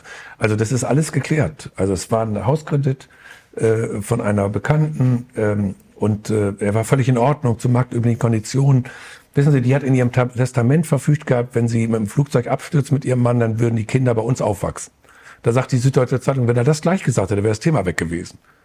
Ja, aber ich sag doch nicht in der Öffentlichkeit, wer was in seinem Testament geregelt hat. Wir, Wo leben wir denn wir eigentlich? Nun stand das in der Süddeutschen. Wir ja. reden nicht vorbei, weil Sie das Wort dubios vorgelesen haben. Ja. Und da ist gar nichts dubios, außer der ganze Beitrag und das ganze Buch und der Autor sind dubios. Äh, und da müssen Sie drüber nachdenken, ob Sie dubiose Sachen sozusagen immer dubioser, dubioser machen. Oder ob Sie sagen, wir lassen es mal da, wo es hingehört, nämlich ein bisschen links liegen. Ich, ich will nicht über die Details der Hausfinanzierung sprechen, da haben Sie so ja, schon so viel also Sie gesagt. haben viel zu viel vorgelesen. Ja. Viel zu viel vorgelesen. Die Frage war, gab es politische Gegner, die Ihnen da ein Bein gestellt haben? Natürlich hat man politische Gegner und möglicherweise haben die da mitgewirkt, aber also das ist zwölf Jahre her. Wenn Sie müssen ja Folgendes sehen. Sie werden beklaut. Und dann sind sie gut beraten, sich zu Hause hinzusetzen und zu schreiben, lieber Gott, die Börse war schäbig, die musste eh erneuert werden. Geld wird überbewertet und außerdem kann man es später nicht mitnehmen. Es war kein Kind dabei, es hat keine Seele Schaden genommen. Sie sind unverletzt. Ja, lieber Gott, vielen Dank, dass ich der Bestohlene war und nicht der Dieb. Ja, also der Diekmann hat ein Problem. So wie der, der mit dem geklauten Geld rumläuft. Der hat ein Problem. Der hat das Geld, aber er hat es geklaut. Mir wurde es geklaut, aber jetzt mal, jetzt zwölf Jahre weiter. Also denken Sie mal drüber nach. Ich habe noch eine kritische Frage für Sie. Wenn man in so einem Amt ist als Bundespräsident, jeden Tag wichtige Menschen trifft und man selber der erste Mann im Staat ist, verliert man dann selber manchmal so die Bodenhaftung? Hatten Sie das Gefühl, dass bei Ihnen irgendwie sich was deutlich verändert hatte? Nie. Äh, ich selber bin immer der gewesen, der ich war, geblieben und auch heute. Ähm, und vielleicht war ich deswegen so kurz im Amt, weil ich äh, mich in diese protokollarischen Höhen nie begeben habe. Und äh, da kann ich definitiv sagen, immer der geblieben bin, der ich bin. Herr Wolf, wir haben hier so viele Leute heute. Gucken Sie mal, die Leute haben sich auch noch so besonders schick gemacht. So schick sahen die hier noch nie aus, extra für Sie. Und wir wollen natürlich auch, dass die Leute hier Fragen stellen dürfen. Also wer eine Frage hat, gerne die Hand heben. Äh, ja, ganz hinten. Vielleicht die Dame zuerst in Rot. Wolf, ähm, also die Frage, ich, also ich will es nicht zu unangenehm gestalten, aber schon noch mal in die Richtung dieser ganzen äh, Hausbauaffäre. Ich habe gelernt, die ist nicht dubios. Ähm, also ganz ohne Frage haben die Medien viele Fehler gemacht. Aber Sie haben ja gesagt, ähm, und das haben wir auch in der Vergangenheit erlebt, das eine ist ja immer die Sache an sich und das andere ist der Umgang der Politiker mit solchen Affären. Würden Sie im Nachhinein manche Dinge anders machen oder anders gefragt, welche Fehler haben Sie gemacht? Also wenn Sie mit so viel Fragen, 1500 Fragen und so viel auch zum Teil völlig absurden Vorwürfen überfallen werden, befürchte ich, dass Sie bei der Verteidigung auch Fehler machen würden. Und wenn am Ende des Tages sich herausstellt, dass nichts dran war, dass alles in sich zusammenfällt, dass selbst der letzte Vorwurf der 400 Euro beim Oktoberfest in München in sich zusammenfällt, dann gibt's natürlich so dieses Verhalten mancher zu sagen, ja, das Wild durfte nicht erlegt werden, es war gerade die Yachtsaison nicht eröffnet, aber das hatte voll Tollwut. Also es ist natürlich dann leicht für die, die jemanden zu Fall gebracht haben, ohne Grund und Anlass, dann zu sagen, er hat sich aber dusselig verhalten und dusselig verteidigt. Kann man darüber diskutieren, ja. Aber der Kern der Sache gerät damit etwas in den Hintergrund. Es ist ein bisschen ein Schutzargument. Klar habe ich da äh, Fehler gemacht und äh, habe die auch eingeräumt in meinem Buch. Aber wenn ich jetzt sehe, dass ich ein sehr ausgewogenes, sachliches Buch schreibe und auch meine eigenen Fehler und Versäumnisse da einräume und dann Leute zwölf Jahre später noch auf, die, äh, auf den Plan treten, ohne jede Einräumung eigenen Fehlverhaltens, zu sagen, das gesamte Strafverfahren war völlig überflüssig. Das war gar nicht nötig. Das war ja, reichte ja der Rücktritt. Dann heißt es, die Medien klagen an, die Medien verurteilen, vollstrecken das Urteil. Und das ist dann der Rechtsstaat. Da ist dann eine unabhängige Justiz und irgendwie die Chance des Betroffenen, das nochmal gerade zu rücken, obsolet. Das ist nach meiner Meinung so empörend, so kurz gedacht, ähm, dass, dass ich mich schwer tue, das zu akzeptieren. Das werde ich nie akzeptieren. Nee, es geht vielleicht gar nicht. Darf ich mal ganz kurze Nachfrage stellen? Ähm, Moment. Dann versuche ich die Frage noch ein bisschen anders zu stellen, weil Sie gesagt haben, auf die Frage hin, als Manuel vorgelesen hat aus dem Buch Ihrer Frau, haben Sie gesagt, Sie haben eines daraus gelernt, dass Privates privat ist. Also was haben Sie noch daraus gelernt für sich? Das ist doch schon mal eine ganze Menge. Mhm. Ja. aber ich versuche trotzdem noch was zu bekommen. Ja, äh, das verstehe ich. Äh, aber müssen Sie auch verstehen, dass Ihnen das nicht gelingen wird. Hinten gleich, dort war noch eine Frage. Guten Tag. Moment. Noch eine Frage. Mein Name ist Tim Kiekbusch, ich bin Journalist, äh, gehört zu denen, die Sie vorhin auch so ein bisschen angezählt haben. Und meine Frage schließt ein bisschen dahingehend an. Sie haben vorhin auf die Frage nach dem Privaten, das Problem der Selbstöffnung angesprochen und gesagt, ich sage jetzt hier nichts, weil sonst äh, schreiben alle wieder. Würden Sie denn im Hinblick darauf sagen, zu Ihrem Verhältnis, vor allem zum Springer Verlag, vor Ihrer Zeit als Bundespräsident, würden Sie das heute anders machen? Würden Sie die weniger in Ihr Privatleben gucken lassen und weniger das Spiel mitmachen? Ja, Völlig klar. Es wird am Ende so kommen, wie es Angela Merkel gemacht hat. Alle vier Jahre vor der Wahl ein Interview in der Bunden und ansonsten einmal im Jahr bei den Wagner-Festspielen, dass es dann noch ein Umfeld gibt, fertig aus. Ich finde es total schade, total schade, weil ich finde, dass Menschen durchaus ein Interesse daran haben, ob ein Politiker Kinder hat, ob er einen Partner hat, eine Partnerin hat, welche Interessen er hat, dass er ein Privatleben hat, dass er ein Mensch ist. Aber die Erfahrung, die ich gemacht habe, zeigt mir, dass man diesen Wunsch abschlägig bescheiden muss. Man muss heute, ich habe ja 78 Mentis in Deutschland, bin Mentor für viele, berate auch junge Politikerinnen und Politiker. Da gehört natürlich zu meinen Ratschlägen unter den ersten zehn komplett zumachen. Komplett zumachen. Komplett zumachen. Privat ist privat. Weitere Fragen? Das, was natürlich in dem Buch alles nicht stimmt, kann ich auch sagen. Ne? Da steht drin, dass irgendwo Döpfner mich mit irgendeiner Frau gesehen hätte, das sei meine Frau. Das war eine Journalistin, eine Hauptjournalistin, die Döpfner aber nicht kannte. Da wird dann gesagt, das wäre meine Frau. Also das ist alles aber wie gesagt, mein Leben ist endlich und ich kann die Zeit sinnvoll investieren. Die brauche ich nicht für sowas zu investieren. Aber Ihre Frage ganz klar, natürlich würde ich das heute alles ganz anders machen. Nämlich zumachen, komplett zumachen. Hier vorne, Janis. Ich habe eine ganz andere Frage. Ähm, Sie haben in einer Ihrer Reden mal von der bunten Republik Deutschland gesprochen. Wenn ich mir so die, vor allen Dingen die Entscheidungsebenen die unserer Republik anschaue, dann stelle ich fest, ich würde mir doch an der einen oder anderen Stelle noch deutlich mehr Farbe, also deutlich mehr Vielfalt eigentlich wünschen. Ähm, wünschen Sie sich das auch? Und was wäre Ihr Tipp? Wie könnten wir diesen Weg ein bisschen beschleunigen? Das ist mein Lebensthema. Ich habe in der Antrittsrede von der Bunten Republik Deutschland gesprochen. Es hat viele provoziert. Ich habe in meiner Antrittsrede gesagt, dass es keinen Unterschied machen darf, ob jemand äh, Yilmaz oder Özkan oder Meyer, Wulf oder Schulze heißt, sondern dass es nach Leistung gehen muss, nach Bewerbungsunterlagen gehen muss und nicht äh, nach Einschätzung, muss ich da was beachten und muss ich da irgendwie und nehme ich lieber den.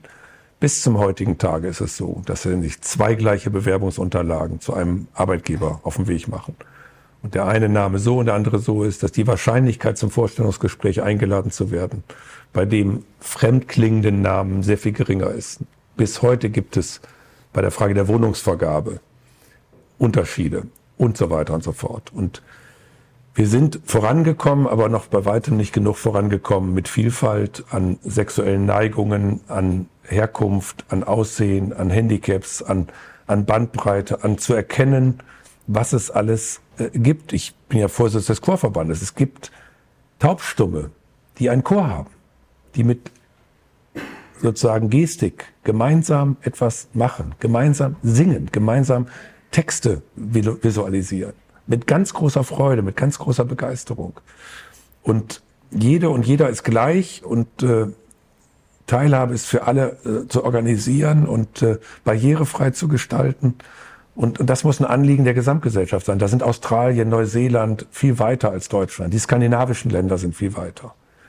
Ähm, und im Grunde genommen die verschiedenen Repräsentanten von Minderheiten stärker zu Wort kommen zu lassen, stärker einzubinden, stärker zu fragen, was in deren Interesse denn gemacht werden muss. Daran fehlt es. Ich bin ja Schirmer der Deutschen Multiple Sklerose Gesellschaft. Immer noch ist viel zu wenig Kenntnis über diese Krankheit, dass Menschen dann manchmal torkeln, weil sie Probleme mit dem Gleichgewichtsnerv haben, dass die nicht betrunken sind und dass die manchmal nicht komisch angeguckt werden müssen, äh, sondern dass man denen eher Hilfe anbieten muss. Dass Menschen sagen, ja, diese Elektroroller liegen überall rum äh, vor irgendwelchen Treppenaufgängen der U-Bahn-Station. Wir müssen alle sagen, wir können uns über den Roller ärgern, der da liegt. Aber wir können ihn vor allem selber aufheben und zur Seite legen, weil ein Blinder, der mit seinem Blindenstock daran vorbei tastet, vielleicht die Treppe runterfällt, über den Roller. Also dieses an den Blinden mitzudenken, der Sehende. So kann der Blinde denen, die zwar sehen, aber trotzdem relativ blind sehen, äh, ein bisschen auf die Sprünge helfen bei inhaltlichen Fragen. Also dieses, eine, eine integrative Gesellschaft, wo alle wichtig sind, wo sich alle einbringen mit ihren Möglichkeiten. Da sind wir unterwegs, aber noch lange nicht am Ziel. Und das ist für mich das Lebensthema. Bunte Republik Deutschland. Vielfalt als große Bereicherung und Herausforderung zu erkennen. Vielfalt ist anstrengender als Einfalt. Aber wer will denn einfältig sein? Also alle Leute, die gegen die Vielfalt votieren, die sind einfältig letztlich. Also ich habe meinen Kindern immer vorgelesen, irgendwie anders. Und die sind immer heilfroh eingeschlafen, weil ich denen gesagt habe, stellt euch mal vor, es gäbe mich vier oder fünfmal. Das hat die so erschreckt. Ich sage, gut, dass jeder anders ist, jeder verschieden ist. Gut, dass jeder anders, jeder verschieden ist. Stellt euch mal vor, hier säßen sechs gleiche und Publikum. Das wäre gruselig. Und äh, Vielfalt ist etwas, was wir wirklich, und ich glaube, bei jungen Leuten trifft das inzwischen auf einen Nerv. Ähm, die wollen dann nur nicht, also ganz aktuell, das muss ich jetzt mal loswerden, weil ich diese sozialen Medien über, überprüfe, äh, beobachte und, und angucke und, und kriege und sehr zum Ärger meiner Kinder auch bei TikTok. Da gab es am Wochenende einen riesen Shitstorm. Weil diese jungen Leute sagen, es kann aber nicht so weit gehen, dass dann auch bei einem Herren Champions League Endspiel eine Frau kommentiert, weil ja überall, überall die Gleichstellung sondern wir müssen jetzt, wo die Frau schlecht kommentiert hat, ist Meinung vieler junger Leute, Fußballernamen falsch ausgesprochen und so weiter, geht bei denen gar nicht. Die haben FIFA 23, die sind voll drin, die kaufen, verkaufen Spieler, die wissen genau, wie der Walker mit Vornamen heißt. Und wenn dann einer den falschen Vornamen nennt, dann fühlen die sich ein bisschen nicht ernst genug genommen. Die Moderation im ZDF am Samstag war nicht optimal. Er hatte vielleicht einen schlechten Tag. Da diskutieren aber junge Leute drüber. Dürfen wir das als Jungs überhaupt sagen oder gilt das gleich als frauenfeindlich? die sagen, es gibt tolle Frauen in der äh, Politik, tolle Frauen als Moderatorin, tolle Frauen im Sport, Frauennationalmannschaft, super. Aber an diesem Abend in Istanbul fanden wir die Moderation schlecht. Und deswegen müssen wir uns auch lockern. Wir müssen auch Männern erlauben, Frauen kritisieren zu dürfen und deswegen nicht als frauenfeindlich zu gelten. Da überall haben wir Verkrampfungen, die, die dürfen wir nicht übertreiben. Die arme Moderatorin, wenn die das hört, dass ich das jetzt hier so gesagt habe. Ich habe mich auch ein bisschen geärgert. Ich habe dann umschalten können auf der Zone, aber das können nicht alle, weil nicht alle The Zone abonniert haben. Wir haben so viele Fragen. Ja, ich, ich fange fang erstmal nochmal. Die Sache nehmen wir hinterher raus, klar. Ach, war, war so unfair. Die Frau sitzt jetzt hier nicht, kann sich nicht wehren, kann nicht.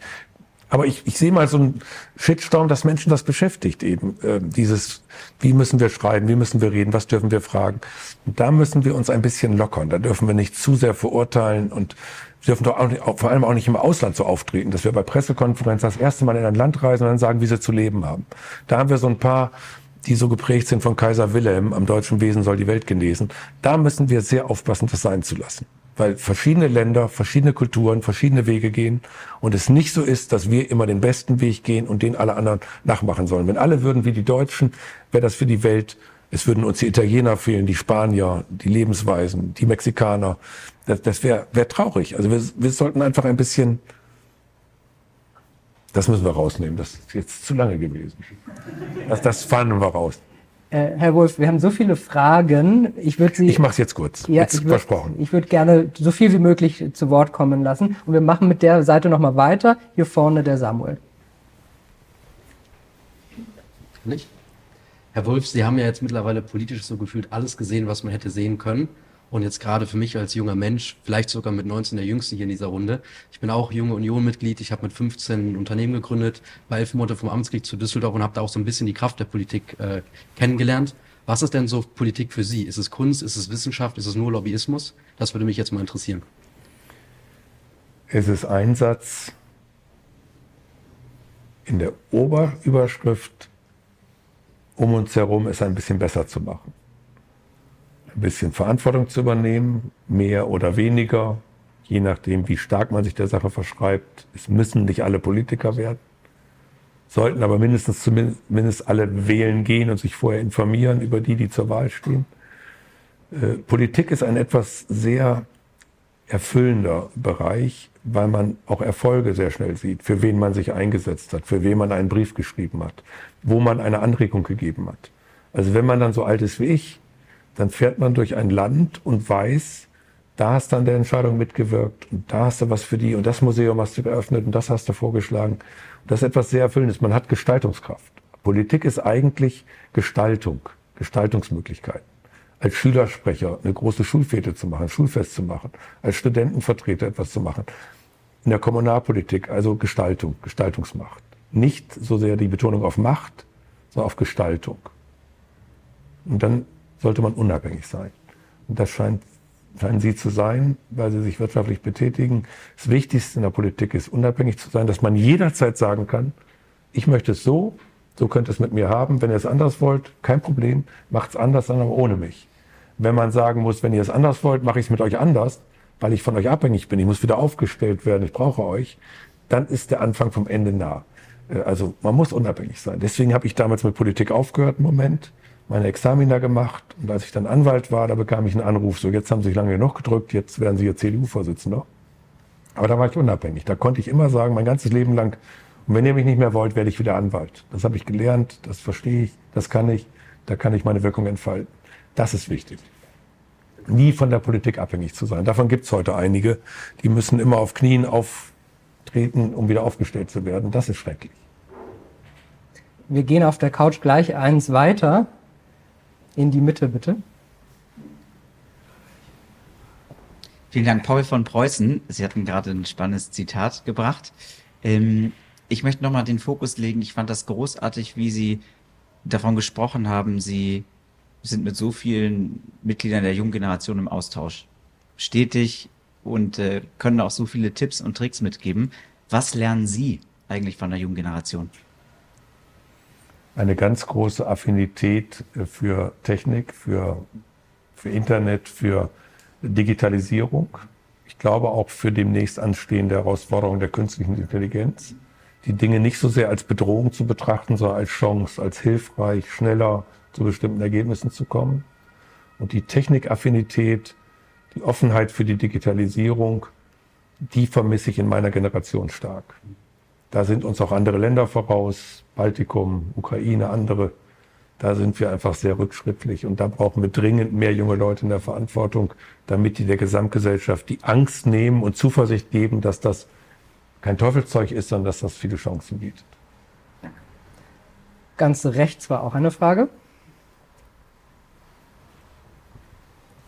Herr Bundespräsident Michael Benecke, mein Name. Ich komme aus der Altmark, bin auch CDU-Mitglied und also somit Ostdeutscher. Und Sie haben ja die Frage des Zusammenhalts in unserem Land, die innere Einheit hier mehrfach angesprochen. Man merkt, dass Sie das sehr beschäftigt. Und Manuel hat vorhin auch schon das Thema angesichts der Umfragen der AfD, insbesondere in Ostdeutschland, angesprochen. Was glauben Sie, wie schaffen wir das gerade in Ostdeutschland, aber insgesamt in unserem Land, das Vertrauen in Politik wieder zu stärken, dass die Menschen gerade im Osten auch wieder in die Mitte zurückkommen. Wir sehen Umfragen, die AfD mit 32 Prozent wirklich absolut stärkste Kraft, äh, weit vor der CDU mit 28 als Christdemokraten ist das natürlich gerade auch für einen Ostdeutschen wie mich sehr leidig. Und gerade der ländliche Raum, der sich oft vernachlässigt fühlt, wo mir viele Leute sagen, die eigentlich immer seit 1990 CDU gewählt haben, die 1989 äh, auf die Straßen gegangen sind für die Freiheit, die sich jetzt vormundet fühlen und einfach verloren fühlen, ohnmächtig. Was glauben Sie, wie kann man denen wieder auch das Gefühl geben, Vertrauen in unseren Staat zu haben, auch in unsere Demokratie? Die erste äh, Notwendigkeit äh, ist, dass mehr Menschen in den neuen Bundesländern darüber nachdenken, in eine demokratische Partei zu gehen. Sachsen hat, glaube ich, 4,3 Millionen Einwohner. Dort hat die CDU, glaube ich, 13.000 Mitglieder. Die haben mehr Mandate als Mitglieder. Die können gar nicht alle mit Parteimitgliedern besetzen. Die haben viele unabhängige Parteilose. Weil die Schwelle in eine Partei zu gehen innerhalb der früheren DDR eine sehr hohe ist, weil man so viele Negativerfahrungen mit der Einheitspartei, mit der SED, mit Parteimitgliedschaft gemacht hat, dass man eigentlich Parteien generell als nicht so besonders positiv ansieht. Aber bei uns findet politische Willensbildung sehr stark über die verschiedenen Parteien im Wettstreit statt. Und wir müssen mehr Überzeugungsarbeit leisten, ganz konkret vor Ort in eine Partei zu gehen und über diese Partei Veränderung äh, bewirken zu wollen. Dann muss ich natürlich, ich will jetzt kurz antworten, zu dem Thema ländlicher Raum sagen. Ich sage in vielen Dörfern der neuen Bundesländer, ich mache mir Sorgen um euch. Dann sagen die, endlich mal einer, der uns versteht. Und dann sage ich, ich mache mir Sorgen um euch, weil immer noch bestimmte weg wollen und andere innovative Leute und Startups nicht zu euch wollen. Mit der Deutschlandkräfte Integration war ich in Thüringen da haben die alle ihre Probleme vorgetragen und dann haben meine ganzen Startups gesagt, wir könnten viele dieser Probleme lösen, aber wir kommen auf tausend Ideen, aber nicht auf die, unser Unternehmen in Thüringen zu gründen, weil wir viel zu wenig Willkommenskultur spüren. Und ich vergleiche dann in manchen Dörfern mit meinem Dorf Burgwedel. In Burgwedel ist eine chemische Reinigung, die macht ein afghanischer Schneider. Ist ein Schuhmacher, macht ein syrischer Flüchtling ist äh, eben die Köchin im Kindergarten Kleinburgwedel und der Fahrradhändler aus Afghanistan äh, in Burgwedel. In den neuen Bundesländern klagen die. Die Post ist zu, der Hausarzt ist weg, die Sparkasse ist nicht mehr da. Die, das Einzige, was noch da ist, ist ein Chor. Da bin ich immer noch da, dann mit dem Chor, der Letzte, der noch da ist. Aber diese anderen Sachen macht da keiner mehr. Aber vielleicht würden Menschen, die aufgenommen werden, die machen, wenn man die aufnehmen würde. Ich habe geschildert, ich bin für ein Unternehmen verantwortlich. Wir haben in Thüringen 800 Arbeitsplätze. Wir haben kaum Bewerber für die Produktion. Es gibt dort keine Menschen, die sich für die Produktionsarbeitsplätze bewerben, weil es sowieso viel zu wenig Menschen gibt. Die wollen eher in die höher qualifizierten Bereiche, sind gut ausgebildet, gerade in Thüringen, ganz hervorragendes Bildungswesen. Die Arbeit müssten dann Menschen machen, die zugewandert sind. Die fühlen sich dort aber nicht wohl. Die will man dort auch nicht. Da hat die AfD 35 Prozent und in einem Bereich 800 Arbeitsplätze auf Dauer zu unterhalten, wo keine Menschen sind, die die Arbeit machen wollen und keine Menschen zugelassen werden, die die Arbeit machen würden, aber da nicht willkommen sind, wird nicht funktionieren. Das heißt, das Ost-West-Gefälle wird größer werden. Der Abstand wird größer werden. Weil da, wo Erwerbstätigkeit ist, wo gearbeitet wird, wo fleißig gearbeitet wird, dort sind die Einkommen, die Steuern, das Wachstum. Und dort, wo die Menschen weggehen oder nicht hingehen, findet es nicht statt. Das ist ein Thema, das kaum einer ansprechen macht, weil er sagt, da habe ich eine ganze turbulente Versammlung vor mir. Aber das müssen wir durchstehen. Da müssen wir ran, da müssen wir rein. Mit mir macht keiner mehr Veranstaltungen in Ostdeutschland mit öffentlicher Einladung. Sondern die sagen immer, na, wir laden wir nach Liste ein und die CDU laden wir ein und sagen, wenn wir das öffentlich machen, das wird uns gesprengt. Da brauchen Sie dann Personenschutz. Ich brauche den überhaupt nicht. Ich habe überhaupt nichts Angst. Aber die sagen, wir haben Angst, weil wir hinterher da leben bleiben, wo sie dann wieder wegfahren. Äh, dass wir da so einen einladen, der einfach so eine, so eine Sicht davor trägt. Aber Demokratie heißt auch andere Meinungen zu ertragen, auszuhalten, dass einer andere Meinung ist und darüber nachzudenken, ob der nicht vielleicht ein Stück weit auch recht haben könnte. Das ist spannend und ich möchte nicht erst in das Dorf, wenn die 800 Arbeitsplätze nicht mehr sind äh, und wir dazu machen, weil wir keine haben.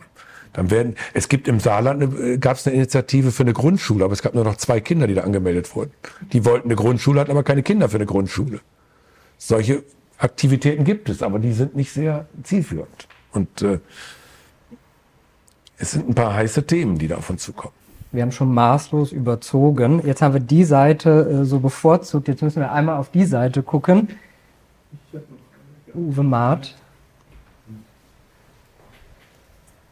Ja. Ja, mein Name ist Uwe Maat. Ich habe mit Wohlwollen zur Kenntnis genommen, dass Sie bei der äh, äh Ernennung von Herrn Erdogan äh, in der Türkei mit dabei waren. War das ein offizieller Antrag, also Beitrag der Bundesregierung A und B, würde es die Bundesregierung nicht gut tun, sie als Brückenbauer zu nutzen, also gerade das angespannte Verhältnis zur Türkei vielleicht etwas ja, freundlicher zu gestalten und auch den, den Weg zum Islam dort etwas zu bereiten? Ist das nicht ein, wäre das nicht eine Option für Sie? Ja, ich bin dort offiziell als Vertreter der Bundesrepublik Deutschland gewesen. Auf Wunsch von Bundespräsident Steinmeier und Bundeskanzler Scholz und Außenministerin Baerbock habe dort die Bundesrepublik am vorletzten Samstag vertreten nehme dort natürlich wahr, wie stark die Türkei von Europa wegrückt. Dort waren viele afrikanische Staaten vertreten, viele arabische Staaten, viele asiatische Staaten, Kaukasus. Es waren von Venezuela bis Russland Vertreter da, aus Europa waren relativ wenig hochrangig da. Schweden, Stoltenberg, NATO, dann Orban, Ungarn, ich. Da sah man schon, was sich da verändert hat, auch in dem weltpolitischen Gefüge. Und man führt natürlich am Rande viele Gespräche über den Krieg Russland-Ukraine, wie wir die Russen einwirken können. Also was ist wichtige Diplomatie und natürlich gebe ich die Rückwirkung dann auch an die Betroffenen wieder und äh, ja, solche Aufgaben mache ich halt. Aber die Brückenbaufunktion ist eben sehr schwierig, weil Erdogan ja auch erkennbar sehr schwierig ist. Aber es war ein Zeichen, dass wir jemand hingeschickt haben, dass wir mich dorthin geschickt haben, dass wir jedenfalls auf der Arbeitsebene miteinander reden wollen. Haben Sie heute noch Staatsgeheimnisse, die Sie wissen? Erzählt man Ihnen da noch was? Haufenweise. Und die behalte ich auch für mich. Das war ein Versuch. Gibt es noch eine Frage hinter mir, nicht, dass die Seite sich benachteiligt fühlt? Ich glaube, die wollen jetzt alle nach Hause. Eine junge Dame. Eine Frage, die ist absolut unpolitisch. Und zwar, wenn man so oft die gleiche Frau heiratet, wechselt man dann auch den Ring? Ich beantworte Ihnen das hinterher.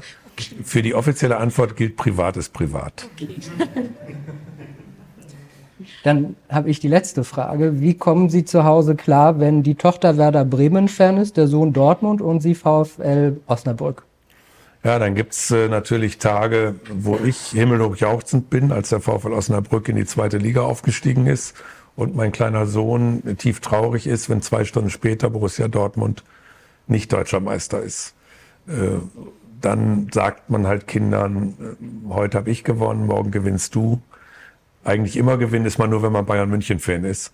Äh, also man muss sich per se entscheiden. Also ich meine, wir haben uns ja nicht entschieden, Schalke 04 Fan zu sein, dann hätten wir es noch schwerer. Oder Hertha BSC, da hätten wir es noch schwerer.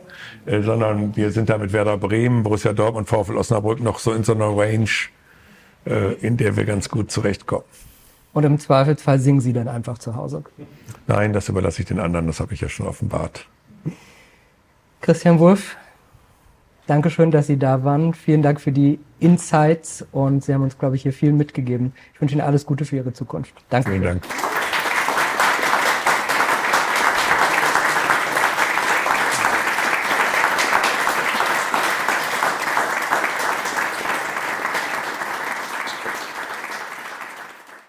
Und wenn euch diese Sendung gefallen hat, dann abonniert gerne den Podcast von Inside Wirtschaft und gebt uns ein Like.